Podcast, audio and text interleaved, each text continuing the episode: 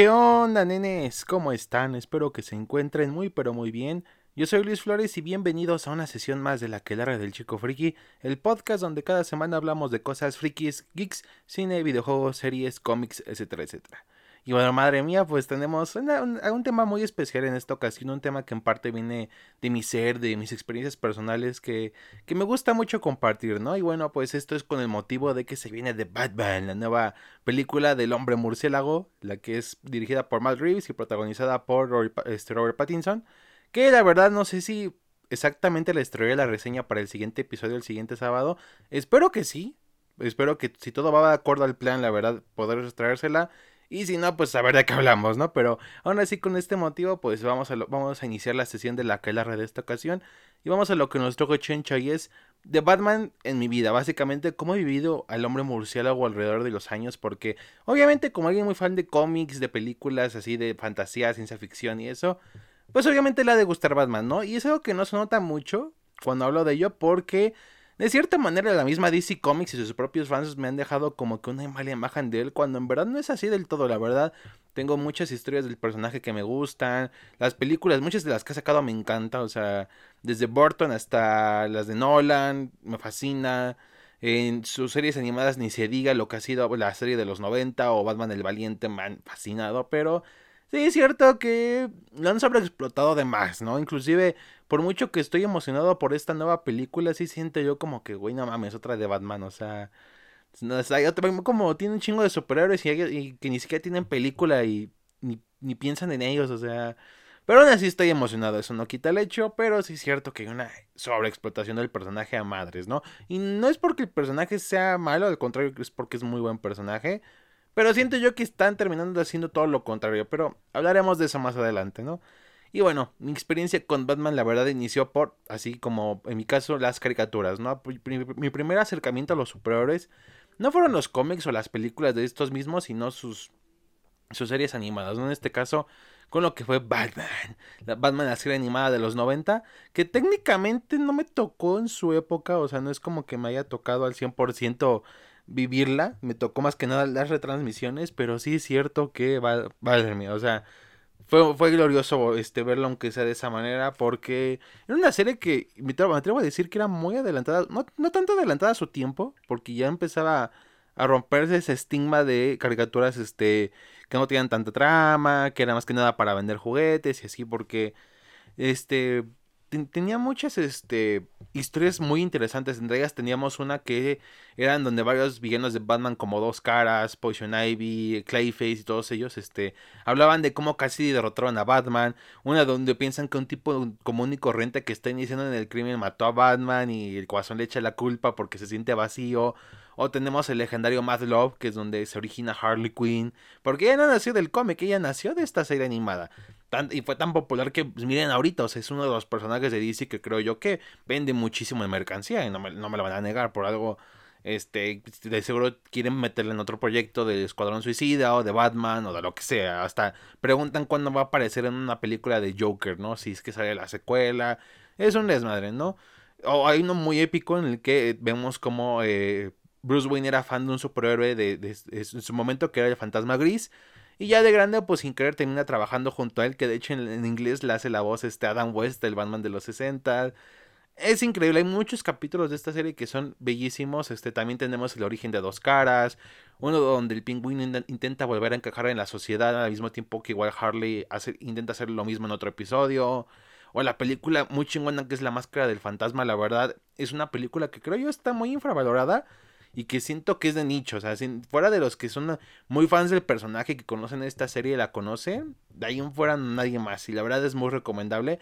Es de hecho mucho mejor que. Me atrevería a decir que mejor que algunas de las de Nolan. Es mucho mejor. Sonará herejía y lo que quieran, pero es la verdad. O sea, me gusta, es la verdad bellísima, es arte puro. No les quiero contar mucho porque vale cada momento.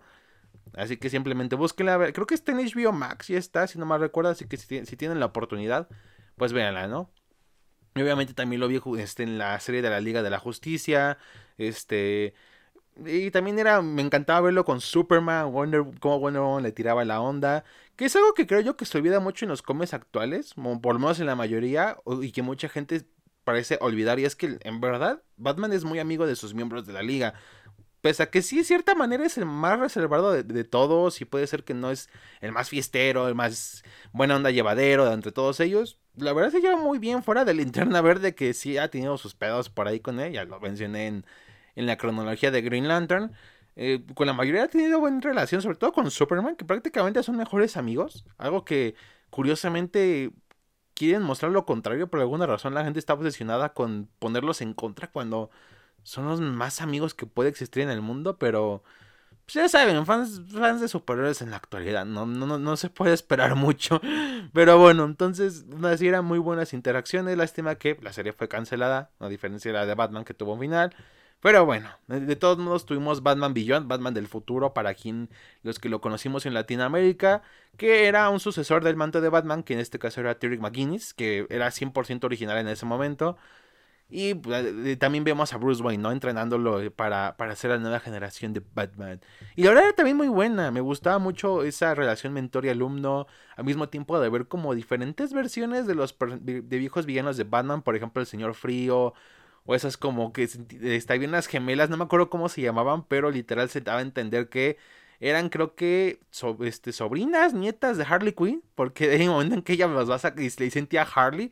Y las va a sacar de la cárcel. O sea era la verdad un proyecto muy chido, tenía una estética muy cyberpunk, medio oscura. Hasta la intro era como que muy edgy acá. Busques la intro en YouTube y era que como un techno muy extraño y pues con los diseños de Bruce Team quedaba bellísimo, la verdad.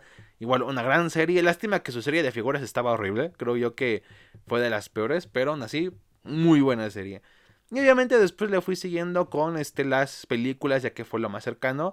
Y de hecho, me acuerdo que yo la verdad, aunque no fue mi tiempo, yo viví mi infancia de cierta manera con las películas de Batman de Tim Burton y de Joel Schumacher. Me acuerdo, la verdad, y son chingonas, siento yo que son películas, la verdad, no, las, las de Burton, son películas que de cierta manera están infravaloradas, que mucha gente las ve y dice, son las películas que le gustaban a tu papá. Que de cierta manera sí ese es el Batman de tu papá, como muchos dicen. Pero es que es muy bueno. Sí es cierto que tiene sus cosas malas. Por ejemplo, a mí nunca me gustó que intentaran ligar a lo que era el Joker con este que fue el culpable de la muerte de los padres de Bruce Wayne, cosa que cometieron dos veces el error, no sé por qué. Pero bueno, mm, como que quieren a huevo hacer los, los mayores enemigos posibles cuando ya de por sí ya lo son. O sea, como si más en claro no pudiera estar. Pero aún así es una buena película, me gusta mucho el soundtrack de Danny Elfman. Y me van a, perdónenme los fans de Hans Zimmer, que entre ellos la verdad yo me incluyo. A mí me encanta Hans Zimmer, pero el tema de Danny Elfman con Batman es mucho mejor. O sea, por algo de hecho lo usaron en la serie animada. La verdad es un tema que combina como lo heroico del personaje, pero al mismo tiempo su parte tenebrosa, que es lo que le da miedo a los criminales, esa parte oscura. Me gusta esa combinación y la verdad no, queda mal, de hecho queda súper bien. Igual, mío, o sea, Jack Nicholson como el Joker igual siento que está un poquito infravalorado. Sobre en cierta manera lo entiendo porque llegan interpretaciones como Hawking Phoenix o Heath Ledger que um, obviamente sacan su, un estilo actoral un poco diferente. Aunque en cierta manera es parte en que no es el Joker, este Joker es un poco parecido al de los cómics a diferencia de los últimos que mencioné, ya que estos son un poquito más alejados, no es que sean muy diferentes, pero sí tienen otra concepción un poco más autónoma que, el, que lo que vemos en las tintas. Pero aún así no quita el hecho de que sigue siendo un, buen Joker. Michael Keaton como Batman, la verdad, siempre me ha gustado. Qué bueno que lo vamos a regresar a ver en The Flash y todo esto. Eso sí, sí es un poco gracioso su disfraz porque literal era muy... Se notaba que no podía voltear el cuello. O sea, tienes que, tenía que dar una vuelta completa para hablar con alguien. O sea, sí, era muy cagado. era muy, muy chistoso. Pero aún así es parte de su toque. Y de cierta manera hay que agradecerle a Tim Burton porque él fue el que puso la atmósfera oscura en Batman, por lo menos para el colectivo. Ya la tenía desde antes con cosas como Año 1, pero en su tiempo, por lo menos las personas que no leían cómics lo conocían por el Batman de Adam West, que era mucho más colorido, cómico y así. Y en cambio aquí Burton decidió apostar por algo más oscuro y, y, así. Que de cierta manera en esta primera del 89 no es del todo porque tenemos escenas como la canción de Prince donde el Joker está pintando unos cuadros así nomás y ya. O sea, fuera de que la rola está muy chida, sí está medio random la escena. Pero bueno, después llegamos a Batman del 92, el Batman Returns. Muy buena película, hasta muchos debaten si es mejor que la anterior. Y tenemos como villanos al pingüino y Gatúbela, que es Michelle Pfeiffer como Gatúbela espléndida. Igual me van a matar, pero Anne Hathaway no le llega ni a los talones a lo que hizo este, la señorita Pfeiffer con Gatúbela. La verdad se lució. en verdad sí te creías que era Catwoman. O sea, en sus interacciones, en su, disfraz, en su disfraz, en todo eso, en cómo la, la caracterización estuvo poca madre. Y Danny DeVito como el pingüino, la verdad, magnífico. Quiero ver cómo lo hace Colin Farrell para esta nueva versión, pero Danny DeVito sí dejó la vara muy alta. De por sí con el maquillaje que le pusieron, los prostéticos y así, quedó la verdad una personaje muy desagradable a la vista.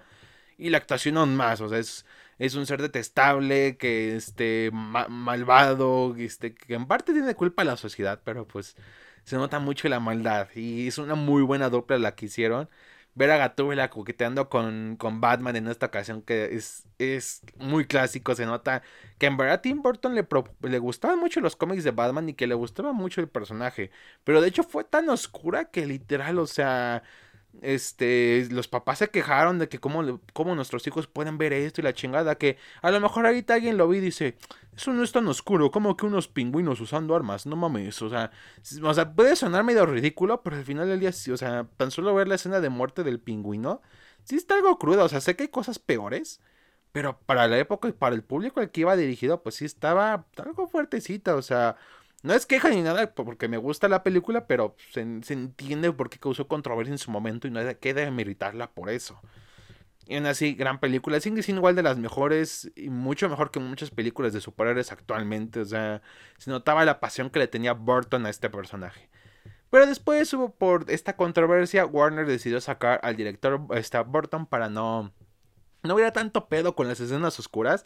Y después llegó Schumacher, que aunque había hecho cosas acá medio, tétricas, como 8 milímetros y esas películas, con Batman quiso hacer un, algo como tipo Adam West, un poco más cómico, esa, esa, esa era del personaje. Que no está mal, es una buena idea, pero el problema fue la ejecución y el hecho de que efectivamente sigue la continuidad de las películas de Burton. Y se nota mucho, de por sí cambiaron al Batman, que en este caso fue Val Kilmer el que lo interpretó, que no está mal, pero la verdad no es lo mismo que Michael Keaton. Michael Keaton tenía una mejor presencia, en mi opinión, en pantalla como el personaje. Y aparte de que sí contrasta mucho el hecho de que eh, los tonos, o sea, sé que de cierta manera las de Burton tenían su lado cómico en algunas ocasiones, pero aquí, pues, como es un poco más exagerado, se nota esa gran diferencia, ¿no? Y aparte, los villanos, la verdad, sí bajaban mucho la calidad. O sea, teníamos a Jim Carrey como el acertijo, que la verdad, Jim Carrey es buen actor. A mí siempre me ha gustado, pero era en la época en la que estaba muy metido en la comedia, ¿no? Era prácticamente pues el payaso del cine, ¿no? Porque estaba La Máscara, Ace Ventura, todas esas películas que también de hecho marcaron parte de mi infancia. Pero por el acertijo sí em, se nota lo caricatura caricaturizaron demasiado y creo que en parte Jim Carrey ayuda mucho en el sentido de que pues como era él en ese momento se prestaba mucho para eso. También tenemos a Tommy Lee Jones como dos caras que no lo puedo tomar en serio. Sí, sé que a lo mejor esa es la intención y eso, pero aún así, Dos Caras es un gran villano de Batman. Les digo, el capítulo de su origen en, en la serie animada de los 90 está increíble. es un gran, este, es un gran capítulo para un gran personaje. Y aquí en cambio ah, no, me gustó el diseño que le pusieron sus quemaduras como moradas. O sea, sé que en el cómic muchas veces lo han dibujado así. Pero pues, o sea, una cosa es... Hay cosas que pasarlas al cómic en la realidad se ven bien. Y hay otras que no tanto. O sea, y esa es una de ellas. Y como y aparte ya teníamos un Harvey Dent planteado, que era en ese caso Billy D. Williams, el que interpretó a Lando Calrissian. De hecho, lo vimos en las de Burton como el este, este Harvey Dent. Y él se entendía que iba a ser dos caras, pero por alguna razón lo cambiaron a Tommy Lee Jones, ¿no? Porque, pues, porque ya había pasado Star Wars, no sé, y, y no lo quisieron contratar, yo qué sé. Pero aún así, tiene un dato curioso y es que esta película tiene un una escena este, hay muchas escenas eliminadas. De hecho, hay una escena eliminada donde está Man-Bat, o sea, el que es el murciélago hombre, ese villano de Batman, que este, que no, no pasó el corte final y de hecho hay una versión como tal de director, una versión extendida, que la verdad sí me gustaría ver. Pese a que la película no es de todo de mi agrado, sí estaría chido verla. Aunque eso sí, de niño me fascinó, obviamente, pues de niño era muy impresionable. Y por algo hasta me gustó Batman y Robin, que también es una pesimísima película, es una película que no aprovecha bien a sus villanos. Por alguna razón a Schwarzenegger lo ponen como el señor frío. no sé, lo pusieron así. Tienen muchos chistes de frío cuando dicen que mató a los dinosaurios. La era del hielo y se pone a congelar. Chistes muy pedorros con, de con una, Uma Thurman haciéndole de Poison Ivy. Y sale Bane, que no es Bane. O sea, lo agarraron porque estaba de moda, porque lo, lo que pasó en Nightfall. Pero aún así, o sea, Bane habla, es calculador, es muy inteligente pese a su fuerza. Aquí lo ponen como pues el, el músculo y ya, ni siquiera, nada más decía, mmm, y ya, y ni siquiera se ve tan mamado, o sea, nada más se ve que le pusieron, le inflaron un traje y ya, así nomás se ve. Entonces, igual una pésima película, y, pero en su momento me gustaba, o sea, era muy divertido ver Batman y Robin para mí, aunque Robin era un hijo de la chingada malagradecido, la verdad, o sea, muy irritante. Y eso sí, tuvo un crush con la Lisa Silverstone como, como, como Batgirl, como no tiene ni idea. Y es cuando me di cuenta que que va a tener un fetiche por mujeres vestidas de personajes de cómics. Así que pues, ya, ya saben qué pedo. Ya saben a lo que se enfrentan si quieren andar conmigo. Pero bueno, fue una horrible película. Es una pena que la verdad la carrera de Schumacher quedara muy marcada por esta. De hecho, antes de su muerte inclusive pidió perdón muchas veces por la película, por el odio que le llegó. Porque, aunque no lo crean, en estas épocas, aunque el internet no estaba tan avanzado, o sea sí llegaba el hate a su manera. Por ejemplo, en el 89, cuando se confirmó que Michael Keaton este, iba a ser Batman, puta, le mandaron cartas a Warner y a DC de que es que por qué, que quién sabe qué, que le ha hecho puras películas familiares, cómo va a ser Batman. Y aquí lo mismo, o sea, mucha gente se quejó y así, y ahora hasta mucha gente piensa que eh, Schumacher fue un cineasta incomprendido, que de cierta manera sí lo fue, pero les digo, fue porque no supo ejecutar bien sus ideas. Si hubiera hecho como un universo aparte, o sea, si no estuvieran conectadas a las de Burton, y hubiera manejado un poco, no sé, cosas como en el guion su humor, o ese tipo de cosas, o sea, hacerlo más o menos como lo que hace James Gunn ahorita, de combinar eso, esto, esta comedia y lo que es la su seriedad al mismo tiempo para respetar ese material que quiere adaptar, lo hubiera logrado, pero no lo logró, o sea, al final como dije, no lo logró. Y bueno, me sigue siendo muy fan del personaje.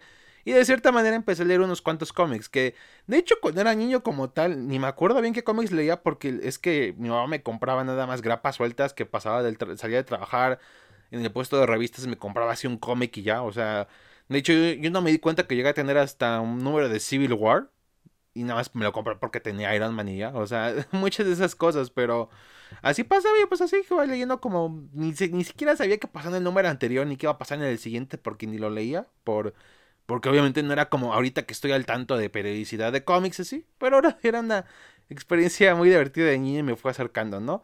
Pero obviamente llegamos al 2005 donde tenemos a lo que es este la película de Batman inicia, esta, esta saga de trilogía de Christopher Nolan, que yo me acuerdo de ese momento cuando la promocionaban y me acuerdo muy bien que daban juguetes de estas en el Kentucky Fried Chicken, que oye, seguramente conocer Kentucky, no se los tengo que explicar, pero en ese momento, pues a mí me encantaban unas palomitas de pollo que vendían mucho ahí. Entonces, como era fin de semana, mi familia está acostumbrada a que, en fin, más que nada los domingos, como que eh, no ya se acabó lo que había de comer en toda la semana, así que pues, pidamos algo, ¿no? Este, algo ya hecho. Entonces, me acuerdo que en ese momento se estaba viendo lo que era eh, un maratón de Star Wars porque se venía el, episodio 3 y me acuerdo que daban este juguetitos de, de Batman y, me, tocó de hecho una batiseñal que, o sea, nada más, la, nada más prendías y salía el símbolo de Batman, que era la batiseñal.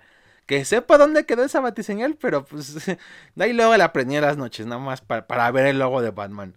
Aunque esta película no la vi en cines, de hecho la vi un poquito después, pero ya después, o sea, me gustó cuando la vi de pequeño, pero ya viéndola bien ahorita, la verdad es una película muy buena. De hecho, me gusta lo que hizo Nolan con, con Batman, aunque de cierta manera, involuntariamente, creó un, una percepción de DC de que es que DC es oscuro y Batman es muy oscuro y así. Que de cierta manera tiene razón, o sea, Batman es un personaje que se basa mucho en lo, detective, en lo detectivesco, en lo noir, sus villanos por algo son de hecho muy trastornados muy locos.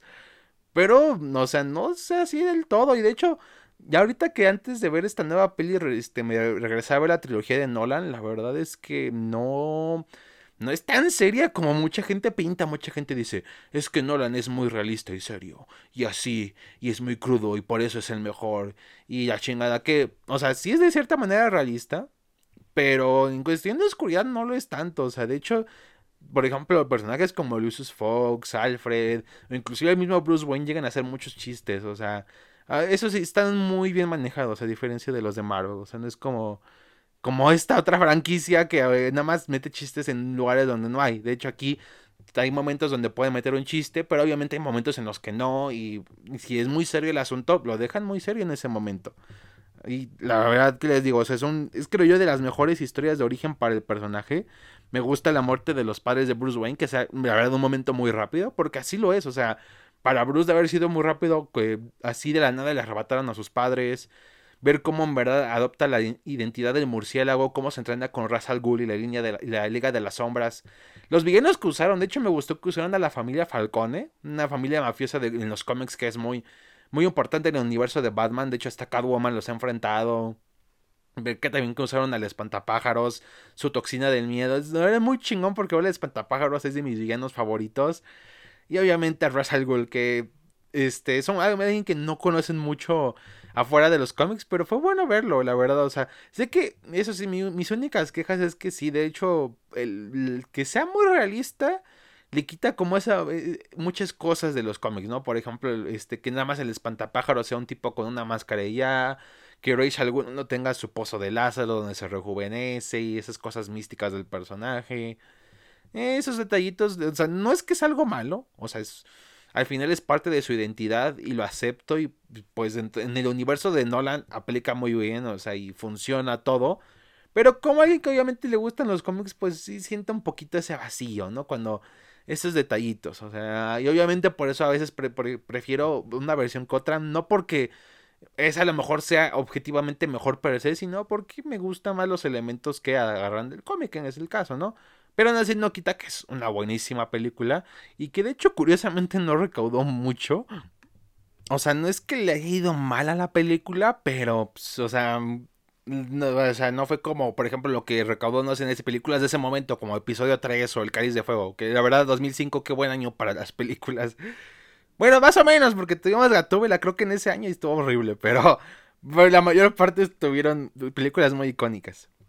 Es, y de hecho me te pones a pensar y es cuando dices, ¿se imaginan que una, esta película hubiera nacido hoy en día o que en ese momento se tuvieran los estándares que tenemos ahorita para este tipo de películas que si no recuerdas este millones y billones de dólares no no este no, no es éxito aunque hayas recaudado mucho porque o sea he visto películas por ejemplo la de este hace no mucho vi mi Blu-ray de Han Solo y la verdad, o sea, pues, independientemente de las cosas buenas o malas que tenga, su recaudación como tal no fue mala. O sea, el problema es que pues la gente ahora tiene que es que tiene que vender tanto para que sí sea un éxito, o sea, y lo que causó fue que, o sea, cancelaran muchos proyectos de Star Wars que de cierta manera estuvo bien, porque no me gustaba eso de película cada año, pero pero es una es un ejemplo de eso y lo mismo podemos haber visto aquí, o sea, imagínense que si hubiera tenido ese tipo de exigencias en ese momento y nos hubiéramos perdido de las mejores secuelas de la historia, o sea, nos hubiéramos perdido del Caballero de la Noche muy cabrón.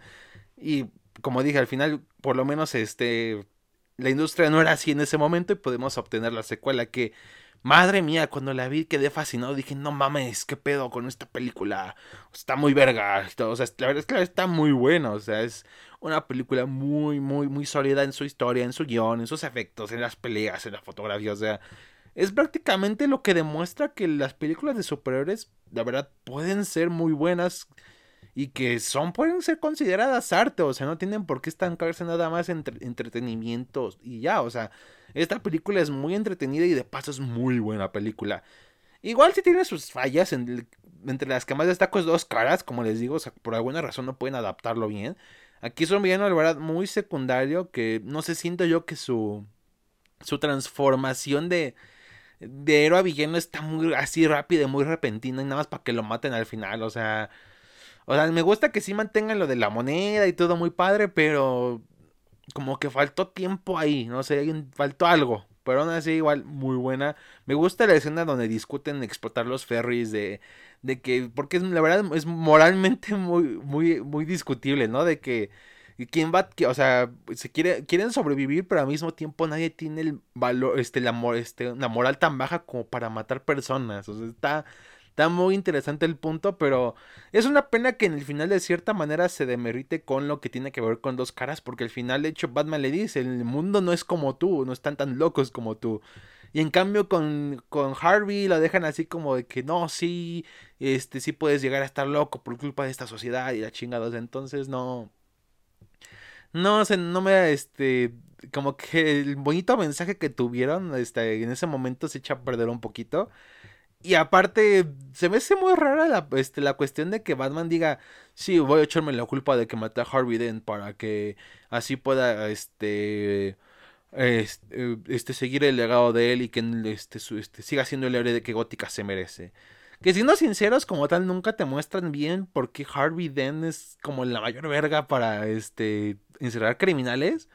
De hecho, o sea, no hasta dicen, sí, gracias a él tenemos muchos, muy, este, las, las, calles de Gótica son más seguras y muchos criminales están encarcelados, pero no te dicen al 100% por qué, o sea, y de cierta manera técnicamente pues no, hubiera pasado nada si te dicen que Harvey Dent pues les, le pasó eso, si te explican bien, o sea, era bueno, pero pues por, por culpa del guasón y de la mafia se hizo mal, o sea creo que pudieran haberlo explicado, ¿no? Sobre todo que tuvieron tantos años manteniendo esa mentira, ¿no? Pero aún así, les digo, no quita el hecho que en verdad es una muy buena película, o sea, me sigue fascinando, me sigue gustando, las actuaciones están increíbles, sobre todo Heath Ledger como, como el guasón, que igual pasó lo mismo que Michael Keaton y todo ese pedo de este, porque lo muchas cosas destacables que había hecho era este esa película que se me olvida su nombre, pero es donde canta I love you baby que la verdad se me olvida el nombre, pero es una comedia romántica y la de Secreto en la Montaña y muchos estaban, como que él, él solo hace dramas y la chingada y películas románticas pedorras, ¿cómo él va a ser el mejor villano de todos los tiempos, el enemigo de Batman? Y pues, no mames, o sea, durante años estuvieron mamando con que este era el mejor Joker, así que para que vean que cómo cambian las cosas, ¿no? Y después tuvimos la serie de, eh, eh, bueno, las, este, antes de la serie, el final de la trilogía de el Caballero de la Noche asciende, que sí es la más débil de las tres. O sea, igual en su momento me fascinó, dije, no mames, qué película tan verga y así. Pero ya regresando a ver, como que sí tiene algunas fallas. O sea, la verdad, Talia el Ghul está de más en la historia, sobre todo porque se revela ya muy al final. O sea, literal, ya en los últimos minutos de película es la revelación de que este, la señorita Tate es Talia al Ghul. O sea, siendo que es un personaje muy importante para Batman y Bruce Wayne. O sea, tienen un hijo juntos, carajo. Y aparte Bane estuvo muy bien aprovechado, pero hasta el final lo desaprovecharon, o sea, literal, ni siquiera sabe si se muere, o sea, nada más llega Gatúbela, le dispara con la moto y pues ya, o sea, no más así y se convierte en un simp de Talia al Ghul, cuando de hecho Bane es una mente maestra que literal quebró al murciélago en muchos aspectos, hasta físicamente al final, en Nightfall.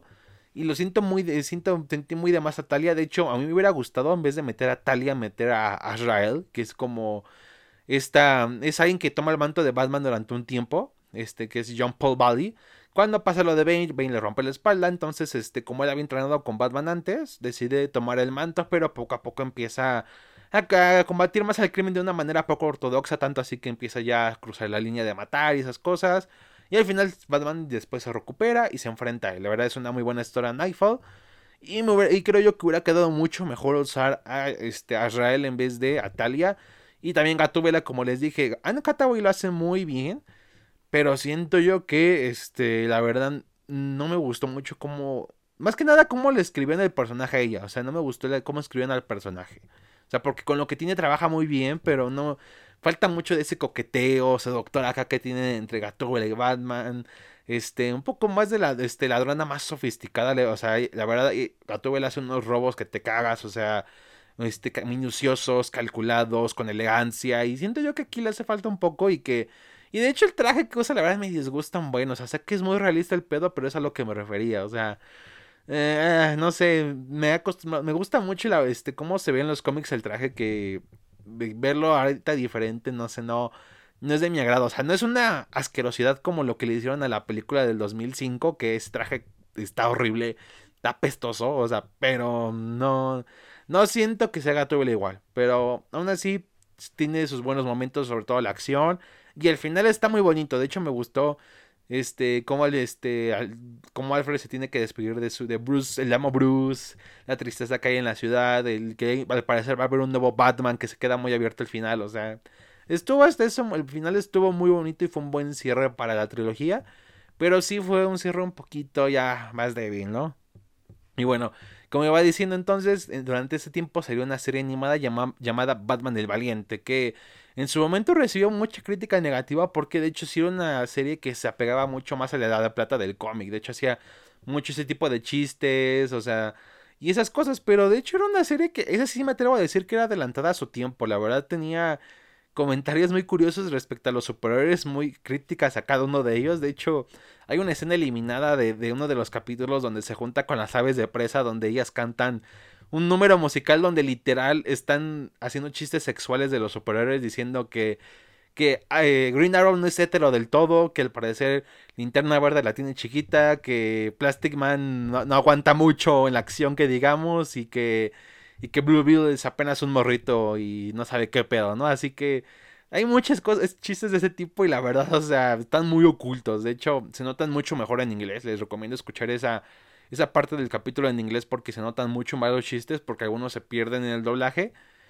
Y de hecho, como dije, está tan adelantada a su tiempo que cuando terminó, o sea, aparecía, aparecía luego este Batmite, el personaje que era como un, como un trickster que luego aparece en los cómics, que era muy fan de Batman y eso, que al final este, buscaba cancelar esta serie porque no era oscura, ¿no? Y de hecho se alegra porque ya por fin terminó. Y ya cuando le van a anunciar la nueva serie dice, ah, se ve oscura y, al final es una serie de Batgirl y, y él se enoja, o sea, literal se estaban burlando de toda la gente que la criticó y creo yo que esta crítica sigue aplicando hasta nuestros días, pero era muy divertido, o sea... Muy buena serie, aparecieron los Green Lanterns, apareció obviamente Superman, muy, muy, muy bella, ¿no? Y de hecho al final se, al final Batman se despide de su serie, ya cuando acabó la serie dice, adiós amigos, y todos los personajes que aparecieron se despiden, entonces está muy, muy, muy padre, o sea, igual, si nunca la han visto, se las recomiendo mucho, creo que igual está en HBO Max, así que la verdad vale mucho la pena que la vean. Y bueno, ya lo demás es historia en cuanto a películas, ya he mencionado mi opinión de Batman v Superman, de todas esas cosas, así que ya está de más decirlo. Solamente tengo que decir que en cuanto a cómics, sí, este, en esta época moderna sí sufrió mucho el personaje. Y es por eso que se me fue cayendo de la gracia.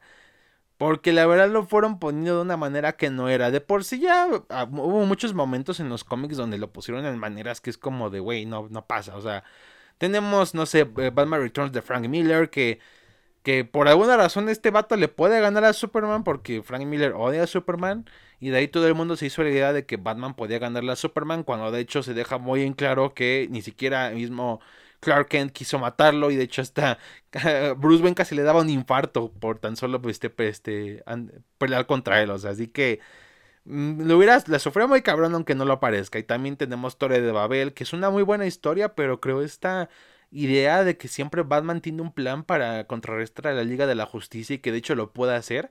Cuando técnicamente en el cómic ni siquiera es Batman el que lo hace, sino es Ra's al que tomó el control de estas medidas contra la Liga por si se hacían malos y es el que toma en acción el plan.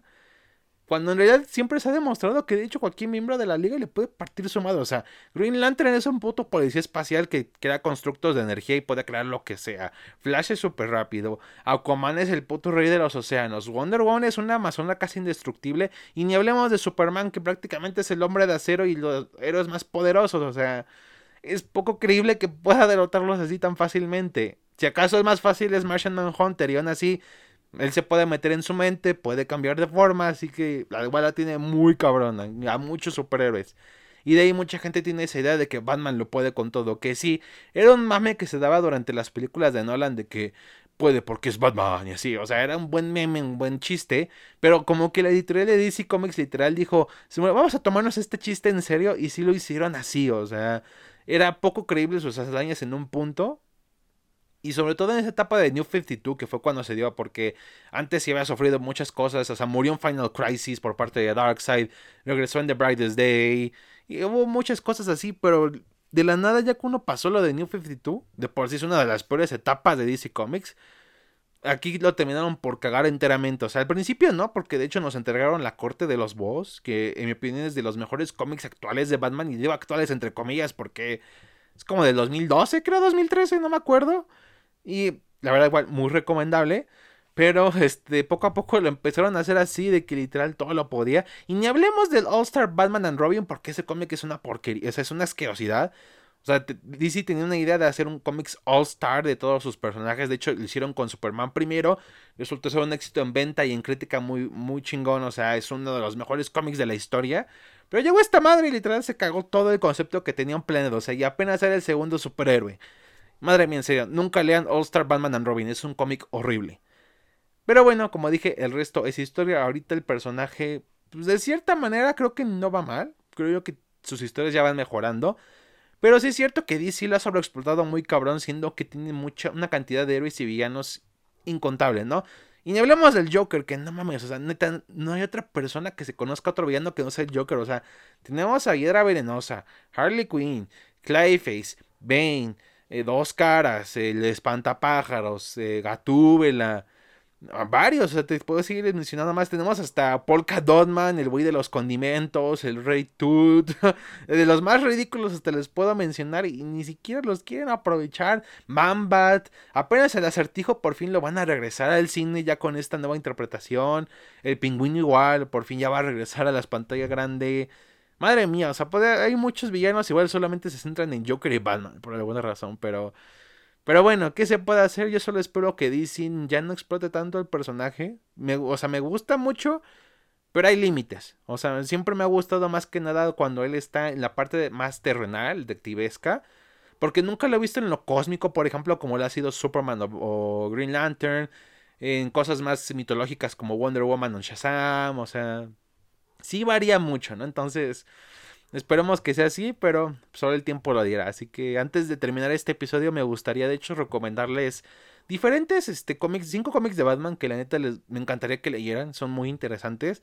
En el 5 tenemos Batman que le pasó al paladín encapotado, escrito por Neil Gaiman que básicamente es, al parecer, Batman ha muerto y de hecho muchas, este, tanto aliados de él como Superman, Alfred, o villanos como el, Joker, Gatúbela, el Espantapájaros, le rinden como tributo y contando anécdotas del personaje. Obviamente no escuchamos todas, pero las que se cuentan están muy, muy interesantes, de hecho... Podría decirse que son como maneras en las que cualquiera podría interpretar al personaje y está, está cagado, está muy, muy chido. Eso sí, el final está medio extraño. La verdad, yo tuve que releer para ver qué pedo. Pero no quita el hecho que en verdad es un muy buen cómic. O sea, está muy, muy, muy bueno.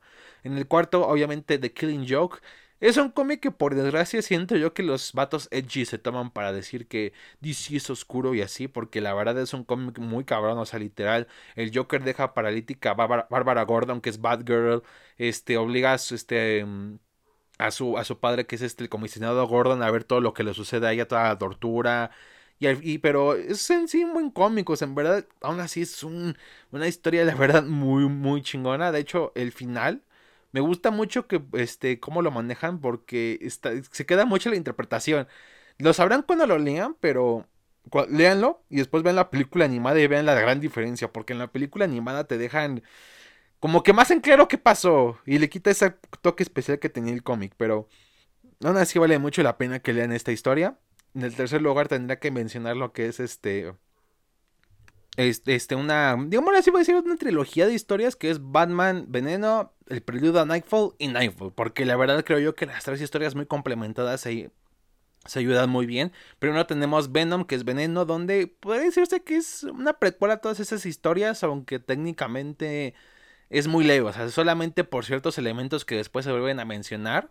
Es importante, pero aún así me gusta porque demuestra esa parte vulnerable del hombre murciélago porque básicamente todo inicia porque él quiso rescatar a una niña que tenían secuestrada y la tenían como este se quedó atrapada en unos escombros y se estaba ahogando, pero al final no pudo ser muy fuerte para quitarlos todos y llegó muy tarde y no, pues, no la pudo salvar. Entonces se obsesiona porque descubre que su, el papá de esta niña tenía este estaba creando una droga que se llamaba veneno que la tomabas y te hacía más fuerte, ¿no? Pero al mismo tiempo te hacía muy dependiente de ella y de hecho era una manera interesante de, de retratar las adicciones y de cómo el Batman tiene que luchar para superarla. Se encierra en la baticueva como por varios meses y, o sea, una noche muy cabrona, pero al final obviamente el, el, poderoso Bruce Wayne como el hombre murciélago logra salir del asunto. Luego tenemos el periodo de Nightfall, donde vemos cómo Bane pone en marcha su plan para derrotarlo, con la fuga de Arkham y todo, y al final tenemos Nightfall, que es donde Bane le rompe la espalda a Batman y Azrael toma el manto, la verdad, una trilogía muy chingona, muy noventera, o sea, se notaba mucho que esta era la era oscura del cómic, muy edgy, Pero está muy, muy bien contada y todo, y muy icónica del personaje. Luego en segundo tenía que mencionar una que de hecho tomaron, se, dice que tomaron inspiración los, los, escritores de The Batman para esta nueva cinta, que es este Batman Ego, que fue escrita y dibujada por Darwin Cook, que en paz descanse un maestrazo del cómic, que de hecho este, su obra, su magnum opus, su obra maestra es de New Frontier, que es, pero a lo mejor hablaremos de ella en algún futuro, igual una obra muy recomendable. Pero aquí hablamos de Batman Ego, que es donde hay una lucha como que interna entre Bruce Wayne y este alter ego de Batman que, que está diciéndole que sobrepasa un poco la línea, ¿no? De su moral para, para poder imponer mejor el orden y la justicia y eso. Y la verdad es una... Es una historia, la verdad, este, me gusta cómo manejan esta dualidad de ver como a estas dos personas muy diferentes, de cómo es muy diferente Bruce Wayne y lo que es Batman, y de cómo es esa lucha interna, ¿no? Sobre todo después de lo que le pasó a sus padres, y y de hecho tiene partes interesantes donde vemos cómo era la vida de, este, de Bruce con Thomas y Martha antes de la tragedia y todo. La verdad es, es, algo, es algo, un cómic muy interesante y sobre todo se nota el respeto que le tiene Darwin al personaje y a DC Comics. Y en primer lugar tengo que, la verdad, mencionar a lo que es Batman Guerra contra el Crimen, que es parte de como de una antología de historias que sacaron este Alex Ross y Paul Dini para diferentes personajes de DC. Hay una de la Liga de la Justicia, está Superman Paz en la Tierra, muy bueno también por cierto, uno de Wonder Woman, Shazam el Poder de la Esperanza. Y el que obviamente les estoy mencionando es Batman Guerra contra el Crimen, porque en esta saga de, de cómics lo que hicieron fue ponerlos en situaciones donde muchos se preguntan si, si, si, existieran estos personajes, ¿por qué no harían algo con esto? Por ejemplo, Superman combate el hambre, Wonder Woman las guerras, Shazam las enfermedades y en este caso Batman el crimen mismo que la verdad son problemáticas que no tienen una solución muy rápida y fácil para, para que se solucionen y todo y de todos modos no del todo. Y en este caso vemos como él se está cuestionando sobre todo lo que ha hecho en contra del crimen y siente que no ha tenido frutos porque ve que un niño en Gótica le pasó lo mismo que él que perdía a sus padres por manos del crimen y se va como que autoproyectando y queriendo este terminar el crimen de una vez por todas en la ciudad y después en el mundo. O sea Está muy chido y sobre todo al final la verdad sí te saca las lágrimas. De hecho creo yo que estos cómics te sacan muchas lágrimas. Tienen finales muy, muy sad, o sea, pero al mismo tiempo muy esperanzadores de cierta manera. Y creo yo que esto es algo que muchas adaptaciones de Batman fallan y sobre todo cómics actuales también me atrevería a decir. Que es mostrarlo también como un, como el héroe que es, o sea, que sí, como Batman es el terror de los criminales, pero para las personas buenas es un símbolo de esperanza, un símbolo de bondad, de algo que todo va a estar mejor, o sea, y me gusta ver lo que aquí lo quiero representar, la verdad está muy, muy, muy, muy chido, la verdad me agradó mucho lo que hicieron, creo yo que es de mi, cómic favorito de Batman, o sea, y eso que tiene muy buenos cómics el personaje, pero aquí me, me amé el, enfoque que le dieron. De hecho, si quieren leer eh, también aparte de este, les recomiendo las otras historias y les pueden encontrar como en un recopilatorio que se llama Los, los héroes más grandes, los héroes más poderosos, o sea, The Earls The World's eh, Mightiest Heroes, algo así. O sea, The World, no, The World's Finest Heroes, o sea, como este, The World's Finest Heroes se llama el recopilatorio. Entonces, muy recomendable. Y como un extra, como no, vamos con un, una mención honorífica, que no es tan honorífica porque es muy buena recomendación aún así, que es Batman Año 1, que de hecho se entiende que igual agarraron ciertas cosas para la nueva película, que es donde vemos, esto pasó tras la crisis en Tierras Infinitas, donde se reinició todo y obviamente volvieron a reintroducir personajes, en este caso Batman que nos muestres como sus obviamente su primer año como, como el encapotado, ¿no? Y la verdad es, es muy, o sea, es, si te acostumbraste mucho al Batman oscuro y así, muy noir, muy detectivesco, la verdad esta es tu historia perfecta, sobre todo porque sí lo muestra muy vulnerable. Y me recuerda esas épocas donde Batman no era invencible, o sea, donde sí era un personaje, donde lo vemos obviamente batallar con esos inicios contra el crimen, la corrupción y todo eso, inclusive ver cómo es su relación con Jim Gordon, porque es como un coprotagonista en esta saga, Igual muy chida. Y si les gusta, pues también lance año 2, año 3 de paso. También están muy buenas. Escritas este, por Frank Miller igual. Que escribirá de la verga Superman. Pero a Batman sí lo llega a escribir muy bien. Pero bueno, nenes, eso fue todo por el episodio de esta ocasión. Espero que les haya gustado mucho porque les compartí como mis vivencias con el personaje. Espero no haberme ganado una funa o algo así por estas por algunas declaraciones que pueden sonar controversiales, pero es la verdad, o sea, amo mucho al personaje, pero pues hay cosas que no me agradan del todo, aún así que han hecho, pero eso no quita mi gusto por el mismo. Y esperemos que DC mejore su, su trato a él, que la verdad lo haga otra vez el detective, el, más, el mayor detective del mundo que en verdad era anteriormente. Y bueno, pues solo el tiempo lo dirá y a ver cómo está de Batman. Espero así traerles mi reseña para el próximo podcast, ¿no? Pero bueno, así veremos qué se hace. Así que recuerden que si les gustó, denle like, si me escuchan en YouTube y suscríbanse si no se han suscrito y active la campanita de notificaciones para que les avise cuando suba un nuevo episodio.